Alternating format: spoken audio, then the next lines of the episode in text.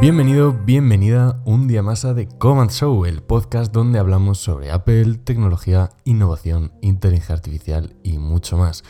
Hoy vamos a hablar sobre cómo tu iPhone y tu Apple Watch si lo tienes se pueden convertir en tus mejores compañeros de fitness y salud en tres áreas principales y mis secretos, en base a mi experiencia personal, por supuesto, para que aproveches estos dispositivos al máximo. Antes de nada, si eres nuevo, nueva, bienvenido. Si ya nos has escuchado en otras ocasiones, como siempre os digo, una valoración positiva desde la plataforma desde la cual nos escuches, ya sea Apple Podcast, Spotify, YouTube, etc. Nos ayudaría mucho a seguir creando este tipo de contenido. La verdad que el anterior episodio lo petó. Daros las gracias a todos. Hablamos sobre cómo funciona ChatGPT por dentro, cómo funcionan los LLMs, que es la arquitectura muy que ahora está tanto de moda, ¿no? Y que tanto se escucha hablar. Y la verdad que es que os ha encantado y bueno, tenemos que, daros las gracias porque tiene un acogimiento brutal y os lo agradecemos mucho.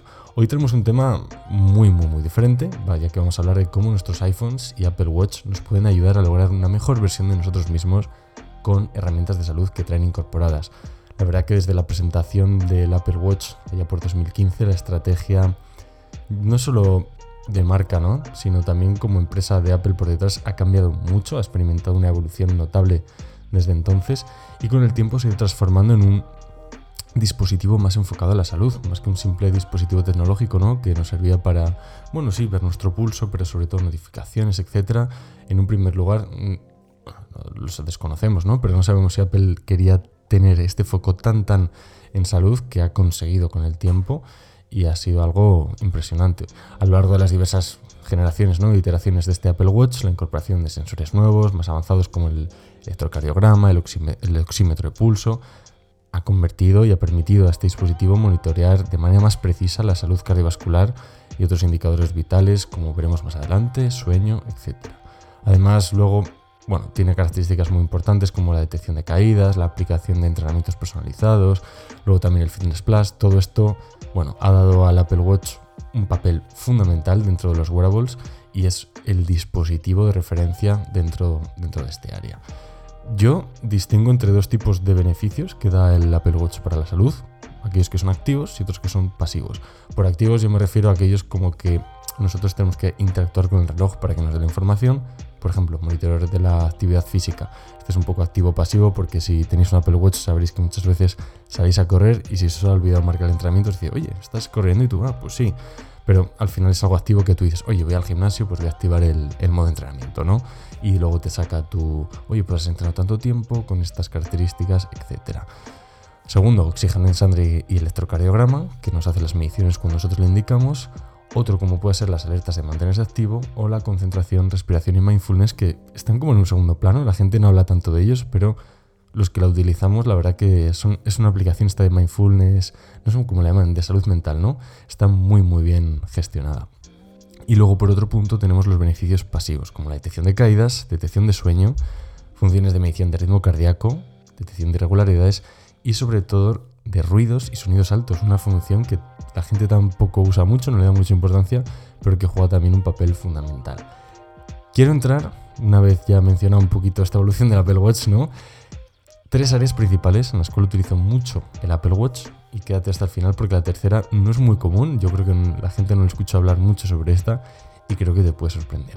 La primera sobre todo es el entrenamiento. Con todas estas os voy a intentar indicar por qué creo que son importantes e incluso alguna aplicación que yo he utilizado y que me ha servido bastante. En primer lugar, el entrenamiento. Está demostrado que el entrenamiento regular ayuda a la salud cardiovascular, reduce el riesgo de enfermedades, ayuda al bienestar mental, reducción de estrés. La verdad que es impresionante. Todos aquellos que hagáis entrenamientos día a día lo notaréis, os notaréis muy bien. Incluso seguro que os ha pasado que igual estáis una semana, dos semanas sin entrenar y decís, joder, me falta algo de mí, no, no te encuentras tan bien. Dices, tengo ganas, ¿no? De volver a salir a correr, de volver a hacer un poco de bici, de ir al gimnasio, ¿no? Es algo que por lo menos a mí me pasa mucho y que yo he incorporado mis rutinas de entrenamiento en mi día a día. Yo personalmente hago gimnasio y utilizo el Apple Watch para seguir mis entrenamientos. También es verdad que alguna vez he salido a correr, alguna vez salgo a caminar y he probado muchas aplicaciones Realmente pues porque me gusta mucho probar, ver que están ofreciendo aplicaciones de terceros para comparar con la aplicación nativa de Apple. He probado Strava, he probado Nike, he probado, eh, bueno, todas las que sean típicas, la de Seven Workouts, todas estas las realmente las he probado, algunas más en profundidad que otras, sobre todo Strava y la de Nike Running, Y no es tan mal, pero la verdad que para el uso que yo le doy, la nativa de Apple, es decir, la que viene incorporada con el Apple Watch, del iconito verde, me parece más que suficiente. Me parece una aplicación lo suficientemente completa. Desconozco si para otros deportes lo es tanto, es decir, si hacéis otros deportes eh, diferentes, yo por ejemplo hago baloncesto y yo sé que una vez que juego al baloncesto me hace como una aproximación, ¿no? Porque no tiene la capacidad de medir a tan bajo nivel que tal estoy desempeñando el baloncesto. Ya os digo que llevo mucho sin jugar, así que probablemente mal, pero no llega a ese, ese, nivel y te hace una aproximación como si estuvieras en una carrera continua, creo, algo similar, que bueno, no está, no está nada mal. Recordaros que hicimos un episodio sobre automatizaciones y atajos, que está muy bien, me acabo de acordar, que funcionan muy bien con las aplicaciones nativas de Apple de entrenamiento. ¿A qué me refiero? En este episodio recomendaba un atajo que compartimos en su día, que lo que hacía era que cuando detectaba una ubicación, que era la del gimnasio, os activaba directamente el entrenamiento. Imagino que si vosotros, por un ejemplo, hacéis fútbol y llegáis al, terreno de juego, ¿no? Donde vosotros hacéis fútbol, pues empieza vuestro entrenamiento y no, no tenéis que ir dándole incluso lo mismo para acabar el entrenamiento. Recomiendo ese podcast y si no tenéis tiempo, pues bueno, escribidnos por Twitter y os pasamos el, la automatización, el atajo en un momento, que la verdad que, que no tardamos nada. Y recomendaros también una aplicación que yo utilizo personalmente bastante, que se llama Gentle Streak, y sé que, que Samuel, que desde aquí le mandamos un abrazo, también la utiliza y que está muy muy bien. Sobre todo yo la utilizo para dos cuestiones. Número uno, elegir mis días de entrenamiento y descanso, lo cual es para eso es perfecta, está muy muy bien. Te da un activity path, creo que se llama, donde te va diciendo, bueno, pues en base a cómo han sido tus entrenamientos de intensos, de duración, etcétera, cuándo deberías tomar un descanso, cuándo deberías entrenar, cuándo... Y la verdad que es muy preciso, está muy muy bien. Yo es un problema que tenía, desconocía. Sea, yo igual me encuentro bien, pero luego vas al gimnasio y no rindes tanto como pensabas. Sí que es verdad que con Gentle Strike te dice, oye, hoy igual deberías tomarte un descanso. Y la verdad que le sigues, le tomas la, la recomendación y al día siguiente igual te dice, oye, hoy estás con ánimos para entrenar, no sé qué, va teniendo en cuenta tus constantes vitales y dice, oye, te recomiendo entrenar. Y vas y haces un buen entrenamiento. Bueno, siempre es así, pero la mayoría de veces sí. Y la verdad que es una aplicación que utilizo mucho para esto y también para gestionar el sueño, que es mi segundo punto, ya que dormir bien ayuda mucho, bueno, sabréis, al rendimiento cognitivo, refuerza el sistema inmune, ya que durante el sueño el cuerpo hace muchas funciones de reparación y de mantenimiento, incluida la producción de proteínas como las citocinas.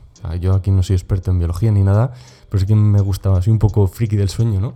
Y durante el sueño se producen estas proteínas que se llaman citocinas, que son claves para combatir infecciones y enfermedades durante el sueño profundo, lo cual es algo fundamental, ¿no? Al igual que el deporte, reduce el riesgo de enfermedades cardiovasculares y yo le doy cada vez una, una importancia mayor. La aplicación nativa del Apple Watch me parece lo suficientemente buena, pero desconozco si es lo suficientemente precisa. Y lo digo porque sí que he visto vídeos de comparación con unos eh, máquinas que te colocas en la cabeza que supuestamente te miden las ondas cerebrales, tu actividad cerebral, y la comparan con el Apple Watch y supuestamente sí que es lo suficientemente preciso. Pero sí que es verdad que hay días que, por ejemplo, obtengo resultados, es lo primero que hago cada mañana, miro los resultados y algún día me dice, oye, hoy has tenido, que sé, muy pocos minutos de sueño profundo. Y ojo, hoy va a ser un día que me va a costar más, porque yo me conozco muy bien personalmente y sé que cuando tengo muy poco sueño profundo, luego me cuesta rendir más durante el día y viceversa. Y esta semana, por ejemplo, ha habido un par de días que he estado perfecto durante el día y había tenido supuestamente poco sueño profundo, pero yo sentía que había dormido bien. Entonces, no lo toméis a la perfección, yo creo que no es un dispositivo médico, no es perfecto, pero bueno, a nivel general os puede ayudar mucho a seguir un poco el sueño. Aquí Gentle Strike tiene un apartado donde os puede ayudar bastante, donde dice la frecuencia cardíaca durante el, durante el sueño, eh, las respiraciones, etcétera, cuatro o cinco métricas que están muy muy bien y que os pueden ayudar a tomar recomendaciones. Mm, ¿Alguna recomendación para dormir mejor? Pues bueno, mantener entre 7 y 9 horas durmiendo, a evitar pantallas antes de, antes de dormir. Yo sé que es duro, pero bueno, yo he cogido la costumbre de ponerme un podcast antes de dormir, simplemente lo dejo, lo dejo sonando y la verdad que sí que se nota que, que duermo mejor. Evitad sobre todo comidas muy, muy, muy pesadas, que también está muy, muy bien. Y hay gente que le viene muy bien para desconectar completamente, anotar sus ideas o hacer algo de meditación previa, lo cual algún día también puede estar muy, muy bien. Os he hablado de dos áreas fundamentales que son el entrenamiento y el sueño. Y ahora entramos a la tercera, también un poco relacionado con esto último que os estaba contando, que la he llamado desconexión. ¿A qué me refiero con esto? Desde hace 10 años, cada vez más y más y más utilizamos más nuestro teléfono móvil y yo ya eh, siento como esto está pasando, factura a muchos de nosotros en tiempos de atención, en el tiempo que, o sea, tenemos realmente una adicción, mucha gente. Yo ya desde hace mucho tiempo que no tengo notificaciones en el móvil, más allá de las fundamentales, calendario, recordatorios, etcétera, lo que yo considero fundamental, y así para evitar muchas distracciones. No me vale solo con el no molestar directamente, hice borrón y cuenta nueva, quité todas las notificaciones, y eso es un primer paso, pero sí que es cierto que hay días, hay momentos que digo, oye, voy a estar un rato sin el móvil. Por ejemplo, voy a entrenar, tengo mis playlists descargadas en el Apple Watch, y me voy a mi entrenamiento sin el móvil. Llevo mi Apple Watch con la música, que me gestione mi entrenamiento y ya con eso es suficiente. O por ejemplo, por las mañanas, cuando voy a, pasear, lo que sea, lo mismo, mis AirPods con mi, con mi música y el Apple Watch. No necesito nada más. muchas veces, si salgo a cualquier cosa, como llevo las tarjetas metidas en el Apple Watch, puedes pagar. Incluso si tienes un celular, puedes coger llamadas, aunque bueno, la idea es desconexión en mi caso no tengo la versión con celular porque bueno, no, no, lo vi necesario en su día y la verdad que no me arrepiento, no, no lo hubiera utilizado mucho. Y yo creo que es una parte fundamental de mi experiencia actual con el Apple Watch. Me he dado cuenta cómo con el paso del tiempo cada vez estoy utilizando menos las funciones de entrenamiento. Yo creo que porque ya no sé, ya no... Yo creo que para una persona que esté empezando, que necesita esa rutina, le puede venir muy bien, pero no eres una persona que, bueno, llevas tus entrenamientos, etcétera. Sobre todo para gimnasio no te da un valor añadido tan tan importante. Imagino que alguien que hace carrera continua, sale a andar, bici, etcétera, sí, pero en el caso del gimnasio yo no lo aprovecho tanto. Donde sí que lo aprovecho más es con el tema del sueño. Y aquí abre una pregunta importante, haremos un episodio sobre ello, que es los temas de los anillos inteligentes. Yo actualmente es que realmente no interactúo casi con mi, con mi Apple Watch a nivel de pantalla y estoy considerando anillos inteligentes como el Aura Ring, como este de Samsung que nos han dejado caer, el de Xiaomi. Veremos qué acaba pasando. Dicho esto, nos vemos en el próximo episodio. Un saludo para todos y hasta la próxima.